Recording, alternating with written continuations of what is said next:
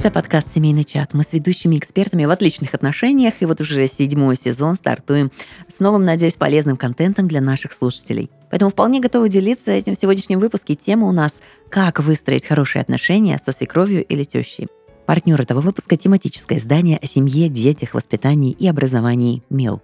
У микрофона в студии Red Barn Юлия Красникова. Юлия Островская, психолог, семейный терапевт. Денис Головко. И знаете, я каждый раз, когда слушаю наш подкаст, э, вот эта начальная заставочка отправляет куда-то в Гагры в 80-й год. Да, это зрители может, у зрителей, точнее, у слушателей может создаться впечатление, что мы где-то так сидим на берегу, знаете, попиваем коктейльчики, обсуждаем всякие разные разности. Но если складывается такое ощущение, это же прекрасно. Значит, мы в такой гармонии себя, что можем максимально Что можем даже пообсуждать э, свекровь и тещу. Мы настолько в гармонии. Вообще, когда я слышу слово «теща», это вот сразу... А, вообще, я само, знаю, сама семантика отвратительная какая-то. какая-то складывается. Вот теща. Что это за слово? Теща свекровь. Оно кровь, просто понимаешь? Свертываемость крови, вот такое вот какое-то сочетание. Почему-то какая-то негативная коннотация. Вы сейчас так причем даже говорите, типа, Нет, ну оно, оно звучит просто, ну, вообще вот эти все названия, там,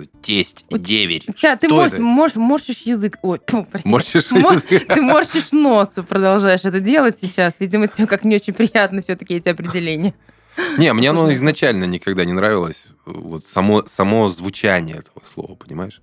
Ну и да, у меня, конечно же, есть негативный опыт в том числе. А вы не замечали, что вообще люди очень э, сильно показывают, как произносят это слово? Если не очень отношения, так и скажет «моя теща». Говорит, ой, моя тещенька, да угу. это вторая мама. Да, да, да, да, то есть, Вот, Или у меня а, самая классная теща. Да, да. Например. Сразу вот по интонации и формулировке уже понятно, Не что знаю, я вот, например, маму своей жены не могу назвать тещей. Вот у меня язык не поворачивается ее тещей назвать. А как ты ее называешь? По имени-отчеству. Мне тоже mm-hmm. такое не практикуется, кстати. Я даже иногда кажется... путаю, а, кто теща, кто свекровь. Ага, у мужа а, мужа должна обижать, а, это теща. Это вот анекдотичность какая-то всплывает. Я такая, ага, у меня или значит муж, свекровь. Или муж должен ее ненавидеть. Да, еще. ненавидеть, да, да, да. Вот, вот это, они это, должны враждовать. Если муж ненавидит какую-то женщину, это теща. А если какая-то женщина ненавидит другую женщину, это свекровь. Вот, да. Вот, вот мне отсюда, да, примерно понимание. Я думаю, что это, знаешь, когда у вот этих вот э, верхнеиерархических людей с этими странными названиями, вот они становятся такими, если у них э, их жизнь не совсем... Ну, это из моего личного опыта. Э, а такими-то какими? Мы еще ничего про это не начали говорить. Ну, ты накидываешь нам предварительных вариантов. Да, да, да. Ну, то есть э, люди, которые живут полноценной, это же вообще в любой сфере, полноценной собственной жизнью, счастливы, да, там, в своей жизни, они как бы в они, другую жизнь... Они не становятся свекровями и тещами. Они не лезут в другую жизнь, а это же самая большая проблема, на мой взгляд, вот со стороны, даже глядя на некоторые там друзей, товарищей, у которых э, там мама влезает, э, там, или папа приходит и говорит, да что ты там, вот так надо присверлить, вот это все, знаешь. А. Ну, то есть, когда э, свой холодец они тащат э, в дом молодой семье, и мне нравятся очень кавказские, вот адыгейские нормы морали, в которых, допустим, мужчина, он вообще не видится с мамой жены. Вообще они не пересекаются. У них это харам, там, не знаю, как это называется. Ну, то есть у них принято так, что отлепился человек от семьи, все, вот у него своя семья. Ну, у них свои как бы истории. И это связано с тем, что, ну, может быть, там патриархально-матриархальная история, но э, как бы все кавказские истории, они всегда типа, типа мужики там самые главные. Но во всех кавказских традициях всегда верховодит женщина. То есть женщина у них рулит. Мужики, они так, это как декорация, как ширма. Они показывают, что мы тут хозяева. А на самом деле женщина. То есть, видимо, это связано с тем, что в новой семье Э, должна быть вот новая, как бы матриархальная, как бы глава, как это назвать, в пчелином рое вот это вот. Матка? Ну, вообще, мне очень симпатичен момент, когда родители э, противоположного партнера дружат. Я могу на себе сказать, на своем опыте, что мне сильно нравится, когда моя мама ну, как вот там, не знаю, что-нибудь они там обсуждают, на чем-то mm-hmm. они смеются. Мне так тепло становится, что у них есть коннект, потому что у меня с моей мамой есть коннект. Это моя мама. Как бы она там не хвалила, не там, не знаю, не любила. По первости, мне казалось, что она вообще любит его больше.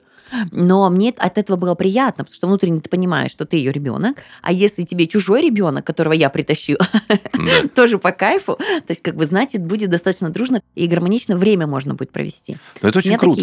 Это очень круто, когда родители дружат. Я тоже вот ну, мы недавно у жены был день рождения, и там мы все собрались всей большой толпой, да, то есть мои родители здесь в Краснодаре, ее родители в Томске, мы все приехали и тусили, и они, знаешь, как сплелись вот это хвостами, что называется, они из одного периода, у них плюс-минус одинаковые э, какие-то жизненные истории.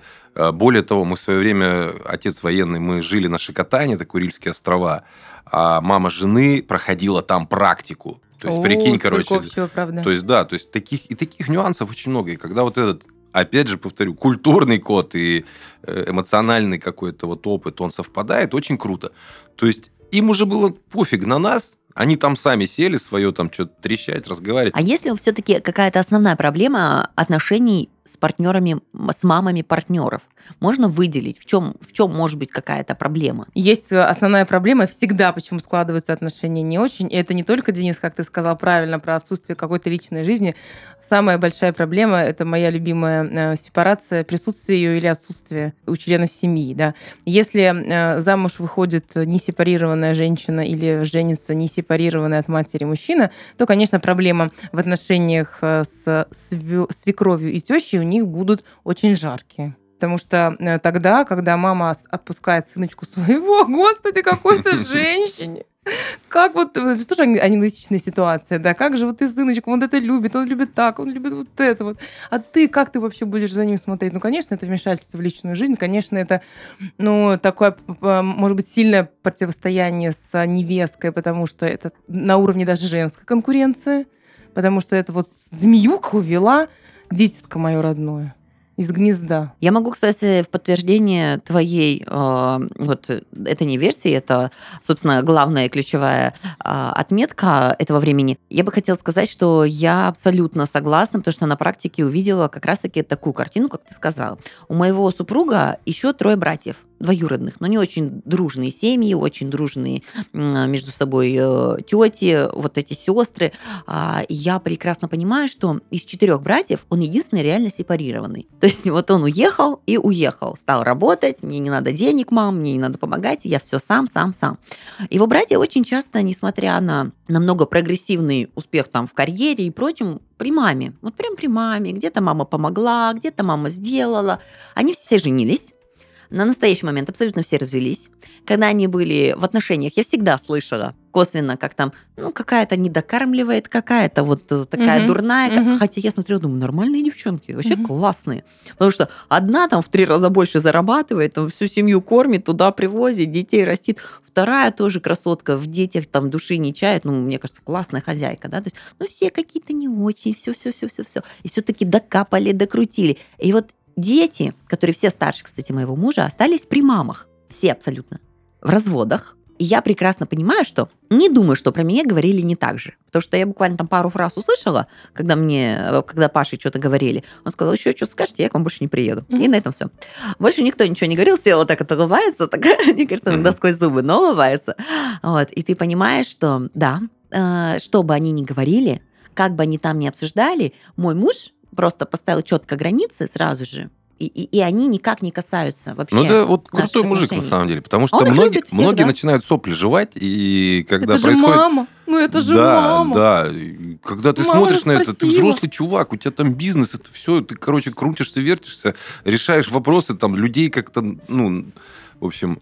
А мама тебе сказала, и ты такой, ой, вей, все. Потому что, смотрите, друзья, есть такие женщины, для которых вот они э, родили мальчика, и это для них самый главный мужчина в ее жизни. Вот это, по-моему, вообще беда. Самый, это беда бедовая, самый а главный еще мужчина. хуже, если э, родила девочку, и это моя лучшая подруга. Да, ну я сейчас про мужч- мужчину хочу сказать. И тогда, конечно, если какая-то все-таки змея подколодная все же вводит самого главного мужчину в моей жизни, конечно, это очень тяжело переживается и практически невозможно. Поэтому взрослые люди должны состоять в отношениях с другими взрослыми людьми. Это закон. Все, это обязательно. А еще, кстати, совет, э, быть может, кто-то окажется в этой ситуации. Хочу э, озвучить свои наблюдения. Вот э, в их модели семьи вот совсем не про мой драгоценный, мой единственный, для кого я там растила. Нет, они достаточно росли так вот как-то свободно, да. Но когда у них появляется партнерша, и эта партнерша становится супругой, у них начинается такое, ну теперь мы живем нашей дружной семьей. То есть, типа, мы не против, но ты должна быть с нами, как бы. То есть не вы отдельная семья и свои ценности мы уважаем. Нет. мы семья, ты с нами, вот наши ценности, и тогда все хорошо но тогда либо девочку колбасит, потому что, ну, ей немножечко некомфортно, да, то есть, ну, как бы вот... Либо а, всю систему колбасит. Либо всю систему колбасит, потому что она какая-то косячная. Ну, или вообще, что она появляется в этой закрытой Получилось. системе. И никуда не денешься, ты как на корабле, то есть э, тошнит, но плыть надо. Я помню вот эту свободу, когда гуляете, деточки, женитесь, мы там в 20 лет собрались, хорошо, все супер, брак, это вообще прекрасно, все деньгами скинемся, свадьбу отгуляем. Появляется ребенок, и мне моя свекровь э, говорит, ну все, давайте жить вместе. А, я могу уволиться с работы, я могу сидеть с ребенком. Хочешь, я вообще на него там опекунство оформлю, что-то государственное будет платить. То есть я буду, как я буду в вашей семье вообще. То есть ничего не предвещало беды. Мы столько лет путешествовали, а тут бац, все, семья, все серьезно, давайте. Почему так происходит, я не знаю, но это бы привело к трагедии 100%. Поэтому мы взяли билет из Красноярска в Краснодар. И с трехмесячным ребенком уехали. Ну, конечно, не из-за этого. И, и там можно это разделить обязанностью. Но вот как-то, знаете... Там экология это... не очень. И, да, и, конечно. Но на самом деле на юге детей просто прекрасно растить. Угу. Вот. И это делать. Я... Ой, да. Как мама троих детей подтверждаю. И, может быть, даже не столько результат, как сам процесс тоже. Юг прекрасен, это правда. Но вот, знаете, как бомба замедленного действия. То есть угу. она чуть позже взрывается. И вот э, парни, у всех есть дети, и все они примерно, ну, лет через 5-8 развелись с женами. Ты знаешь, я вот сейчас э, вспомнил такой период, вот когда там было студенчество, мы там все тусили, большая толпа, там кенты, друзья, товарищи, девчонки, все. А потом постепенно, когда все обзавелись семьями, постепенно как-то, знаешь, ну, многие вышли из этого круга, из тусовок, из всего остального, и, ну, ты строишь свою маленькую вот э, вселенную, в которой тебе ты самодостаточен. Знаешь, как сейчас э, раньше строили там многоэтажки и просто ляпали их где угодно, а сейчас строить можно только комплексную застройку. То есть, если ты строишь там дом, то у тебя должна быть поликлиника, больница, школа, все-все-все, садики, все вот. Вот. И мы точно так же как бы все как-то сформировались. Ну, через время опять начали общаться, но определенный этап, когда все были вот прям вот прям постоянно в контакте. И тут, короче, раз, ну, с пониманием, что, да, там дети, там жена, там, то есть пятое, десятое. А вот э, с точки зрения там родителей, ну, я не знаю, мы с женой спокойно прекрасно понимаем, что мы абсолютно, слава богу, сепарировали своих детей, и они там оба пацана автономные, дочка там спокойно тоже будет автономная. Но я не буду лезть вообще в, в их жизнь. Я что, шарю, шо... я, я, я с ним, у него спрашиваю, старшего, мне надо там рекламную кампанию провести, я говорю, а вы вообще ВКонтакте используете? Он говорит, пап, что за дичь, что за кринж, какой контакт? У нас Дискорд, у нас там Твич, мы там вообще, ну, ВКонтакте музыку. А мне там надо понять, э, где молодая аудитория сидит, на них настроить рекламу.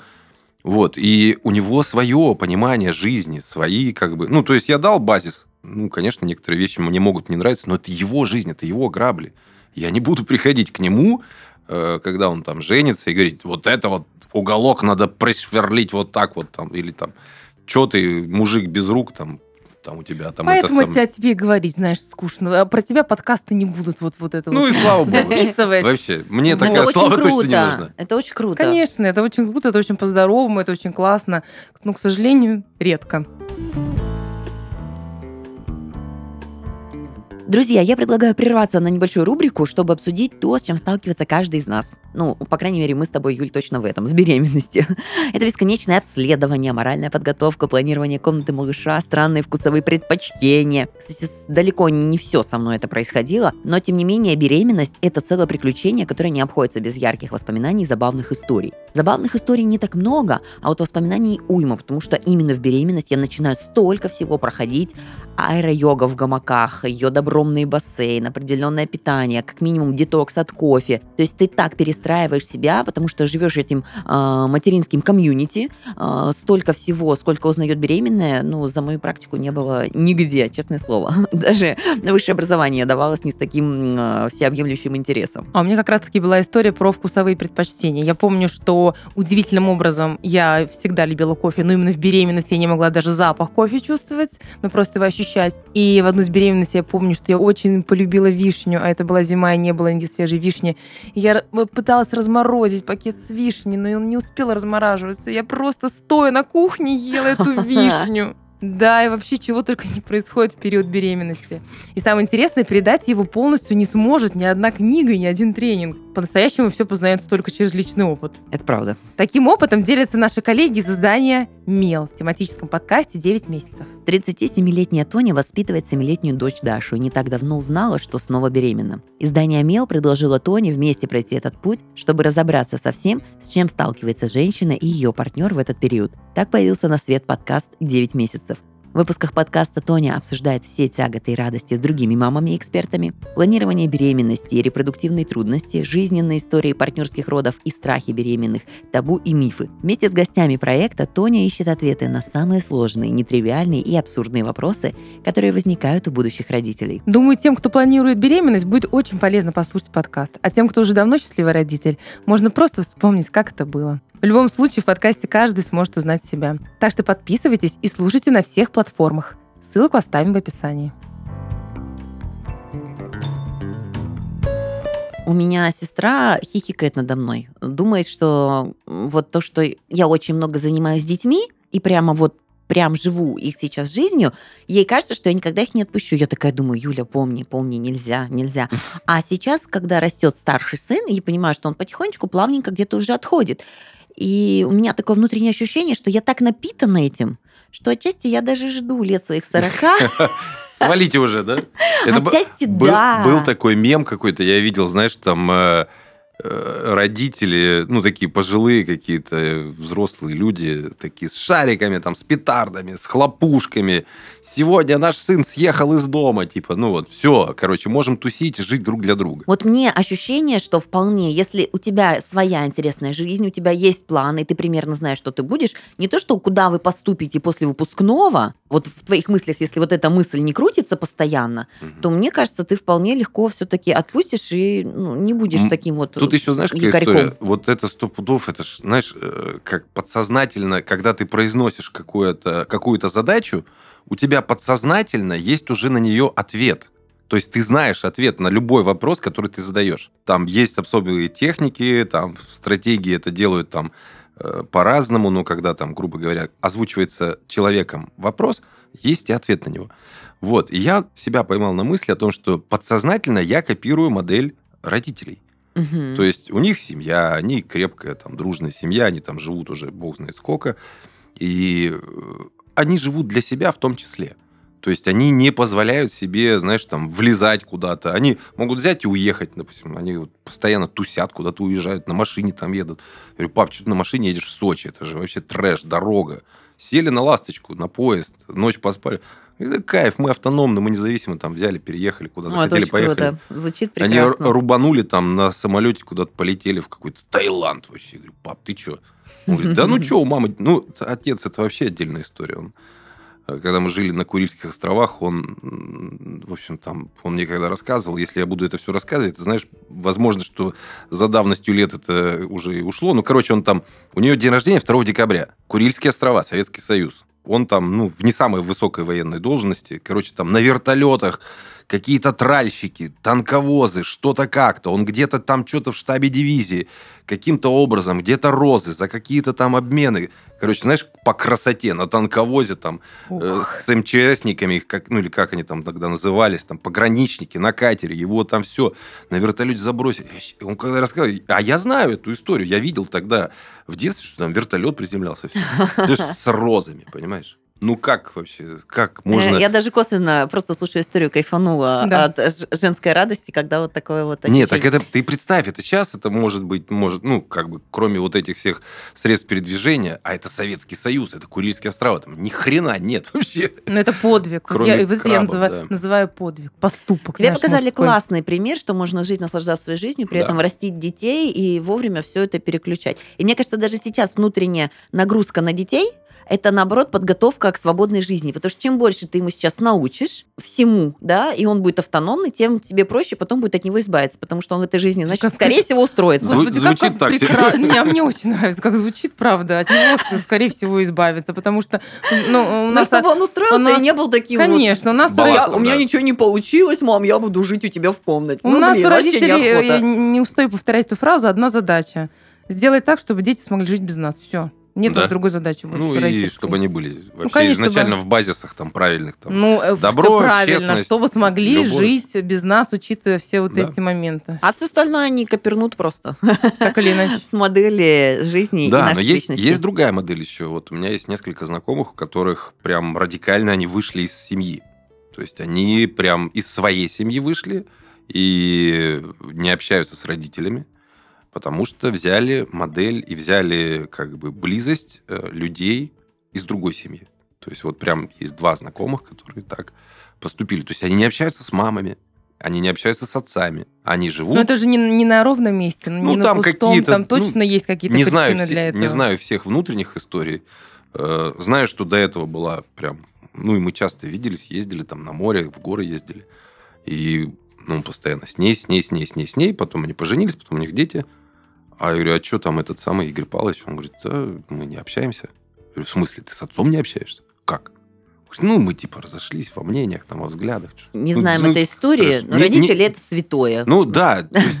Ну, может, не самое там, знаешь, иномина падре, но как-то это все равно нездорово. Я не знаю, это может быть нездорово, но если бы мои родители, кто-нибудь влезал каким-то жутким образом в мою частную жизнь или вообще мешал мне жить, я бы поступила точно так Ты же. бы не общалась? Нет. Зачем я буду общаться с людьми, которые ну, не принимают меня, не понимают меня, которые не являются для меня приятными Ну, это, людьми, наверное, которые для меня токсичны, Одной например. крайности на другую крайность. Конечно, да? это единственное возможно. Иногда, я вам скажу просто как, ну, не на своем личном опыте, а на опыте своих клиентов, иногда это единственный возможный вариант. Ну, Выйти типа, из этой выйти семьи. из токсичных вот этих, что Единственный тебя воз- Да, отравляет. чтобы выжить, это единственный возможный вариант. Ой, я просто не видела таких примеров. Мне просто само состояние не общаться с родителями как-то уже диковато. Ну, я, например, у меня родители живут через э, ну, забор, я могу н- дней по 10 с ними не разговаривать и не видеться. Нет, Мне ничего нормально. страшного. Ну, как бы, это ты сам свой ритм выстраиваешь. У меня, допустим, подружка была, она три раза в день созванивалась с мамой. Мне тоже казалось, что как это? Как это вообще О такое? чем можно разговаривать с мамой три раза в день? Взрослые люди.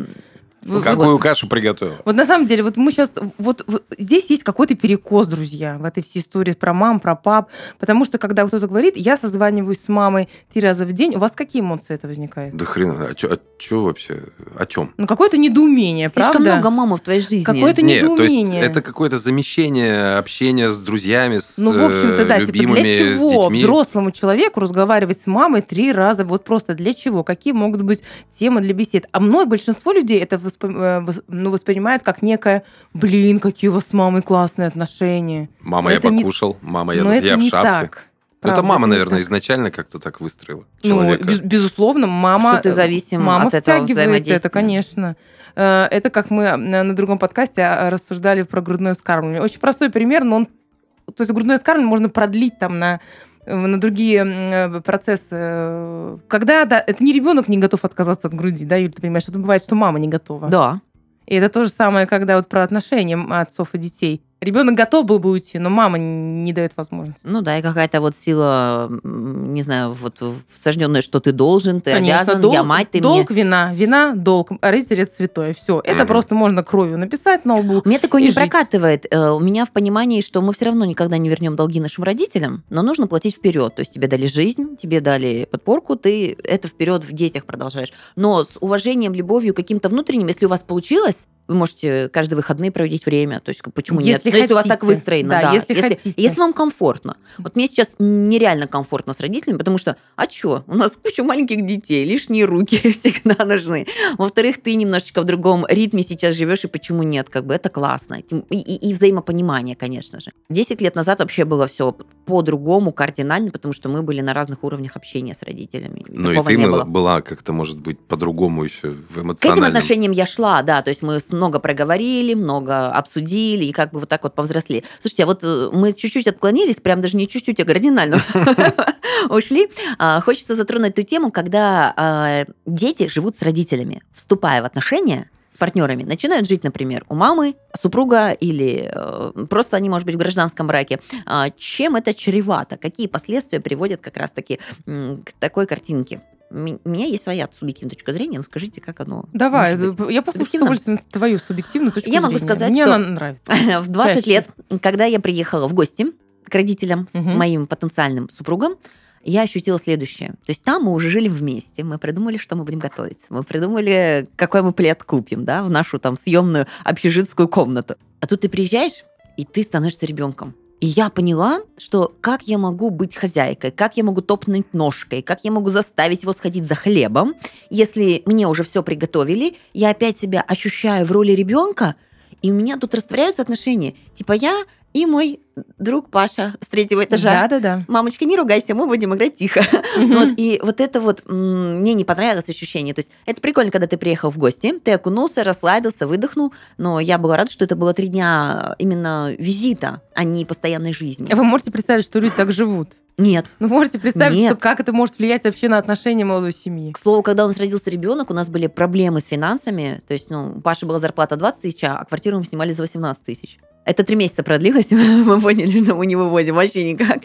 И мама говорит, ну, в чем проблема? Зачем менять город? Это как раз был переезд в Краснодар. Говорит, приезжайте к нам в Братск, мы отдадим вам одну комнату. У меня люлька под потолком была повешена. Я такая прям была ну, с определенным уклоном материнства. Мама говорит, я даже дырку в потолке разрешу сделать, папе, все. И это, да, прикольно, очень легко, ты решаешь свои проблемы. И такая, не, м-м». Ну, и муж мой сразу такой, ни в коем случае. То есть э, можно приехать, когда ты на коне. Да. Но вот именно когда ты Зависим. нуждаемый, Да. да. То есть он говорит, мы с тобой не коллеги, не инвалиды, у нас вся жизнь впереди, почему мы должны использовать вот эти вот какие-то НЗшки, знаете, когда там, ну, вот, вот, вот нашу жилплощадь, которую мы заработали, давай сами. Вот. М-м. Вообще даже мысли не было, как можно жить с родителями. Ой, я просто кровь, я вообще молчу. Мне кажется, если бы Паша пришел с работы, там кто-то бы стоял в подъезде. С, с моим темпераментом, быть может, даже она. Не сомневаюсь в тебе. Нет, ну вообще это как бы не то, что... это не- ну, есть разные культуры, да, и, допустим, в кавказских культурах тоже в том числе там принято жить всей большой, огромной толпой. Ну, там в у них и домах. культура смирения и какая, смирение, какая да, высокая. Да, и принятие, и все остальное. Итальянские огромные семьи вообще живут.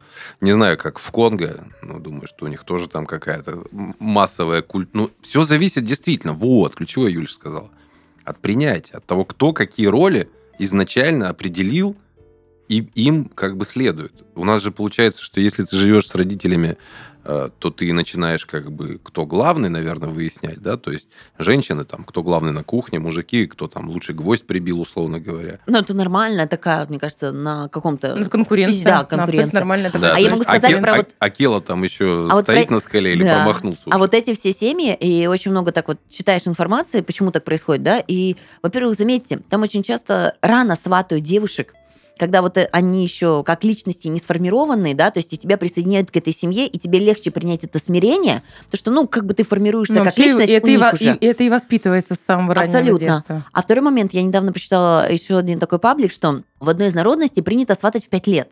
Но не как в отношения половые, а ты, э, тебя в пятилетнем возрасте отправляют к этой семье, вы не спите, ничего такого там нету, но ты растешь с ними. Мгм. Поэтому это твоя мама, это твой уклад, это твои правила. Я, я даже не сужу, э, как бы, что это плохо или хорошо, Нет, да, считывая не Юлины эмоции сейчас Мне просто, просто немножко. грустно. Да, но а, тогда понятно, почему у них так получается. Почему получается, ну, быть второй хозяйкой, больше даже помощницей по дому, да? То есть, и ты ждешь просто свою участь, и когда ты станешь такой же старенькой, и к тебе привезут таких вот молоденьких девочек, ты их будешь воспитывать. То есть, твое время не сейчас, когда в расцвете сил, а твое время будет ну, потом, собственно, да, в пенсионном возрасте. Ну, потому что э, какие бы народности не были, уклады не были, ну, человек есть человек. И когда вот так вот так ты рассматриваешь, ты думаешь, ну, понятно, почему они справляются с этим. Потому что я вообще не представляю, как меня погрузить, и чтобы я была помощницей по дому. С их укладом. Хоть я добрый достаточно Вообще звучит как дичь какая-то. Очень, да. Как будто бы ты не живешь свою жизнь. Да. Как будто бы тебе ты живешь- сказали, надо жить так. Вот да, смотри, на пенсии выдохнешь, Мы, да? мы, значит, э, когда заходим домой, э, снимаем сначала левый ботинок. Ты что, заходишь и снимаешь правый? Ну, типа, знаешь, какие-то дурацкие правила. Кому ты их... Почему ты, ты личность, ты Да. человек, ты кому вообще должен? Почему ты должен? Зачем ты должен? Попробуйте сказать это свекровям, пожалуйста. Что личность там вы, кому Нет, ты что не должен. скажешь, Да. Я вас умоляю. Я могу сказать, у меня свекровь приезжает раз в год на один день примерно. Вот. И даже за этот день меня уже начинает напрягать, что она расставляет по кругом посуду. Еще что-то такое. Потому что, как сказал мой муж, когда у нас был конфликт достаточно давно, он сказал, ты понимаешь, мам, я выбрал жену такую же, как ты. Эмоциональную и сильную. Вот. Поэтому, как бы, ну, понятно же, почему у вас могут быть конфликты. Я тебя люблю. Но он так вырулил, на самом деле, чтобы как-то конфликт немножечко сгладить. А я прекрасно понимаю, что мягкий человек, может быть, не сделал бы чего-то, да, а ей тоже надо по-своему, хоть она и у меня дома. И мне надо по-своему. И вот я не представляю. Хотя он очень хороший человек, очень хороший, очень нас любит. Но мне нравится вот это вот разделение максимально. Не знаю, мне вообще, вот если говорить про личную историю, мне дико повезло, потому что у меня э, моя мама жены, она была директором департамента культуры в Томске, папа академик, физик, то есть очень умная культурная семья, и они очень, мудр... очень мудрые люди. И даже нет такого варианта. Она как бы предуга... Она просчитывает на несколько ходов вперед. И она знает, что я сделаю, как я отреагирую. И поэтому у нас вообще никаких трений нет. В Томске мы были, вот сейчас на дне рождения мы были, там больше недели жили все вместе в одном доме. Вообще никаких вопросов. Все зависит от уровня эмпатии, от уровня культуры и от уровня вообще... Но опять же, ты говоришь про полноценные семьи. Ну, вот, да. допустим, у моей свекрови нету мужчины. И не один год, и не пять, и не десять лет. То есть, как бы она живет какими-то своими увлечениями детьми. Ну, хорошо, вот как бы мы вот так вот абстрагировались, но она готова была жить прямо конкретно с нами. Моя мама, несмотря на то, что она мне, допустим, сейчас очень много помогает с третьим ребенком, там, и вообще переехала сюда, она не готова жить нами. То есть она, что, помочь надо? Так, все, ладно, все, я побежала. Все, у меня угу. муж, у меня свои дела, у меня курсы, все. Все, правильно, отлично. Люблю, обожаю, ну, давайте вот в тот регламент, который мы согласовали, всем удобный. А другой человек, например, она прям готова интегрироваться, вот, я не знаю, как, нету роли, мне кажется, в модели адекватной семьи, там нету роли вот третьего человека взрослого. Там есть двое партнеров и как бы не, ну, потомство или нет. Это ролевые игры какие-то, когда уже кто-то подзыривает. Ну, как бы нету, да. Есть свекровь, которая приходит в гости, которые, ну, вот, ну, вот такое. А совместной жизни же нету. Это как же э, есть такое, да, замечание, что у нас в России многие э, воспитываются в однополых парах. Да, да, да. мама и бабушка. Да, да. Поэтому а что вот это вот э, и переживать? Дальше продолжаем так же жить. Сейчас возьмем... Так же жить, конечно, продолжаем. А что делать? Что делать? Но, Мне кажется, ну, правда, ситуации в жизни разные бывают, и не всем удается ну, создать какую-то свою другую семью или завести там себе партнера.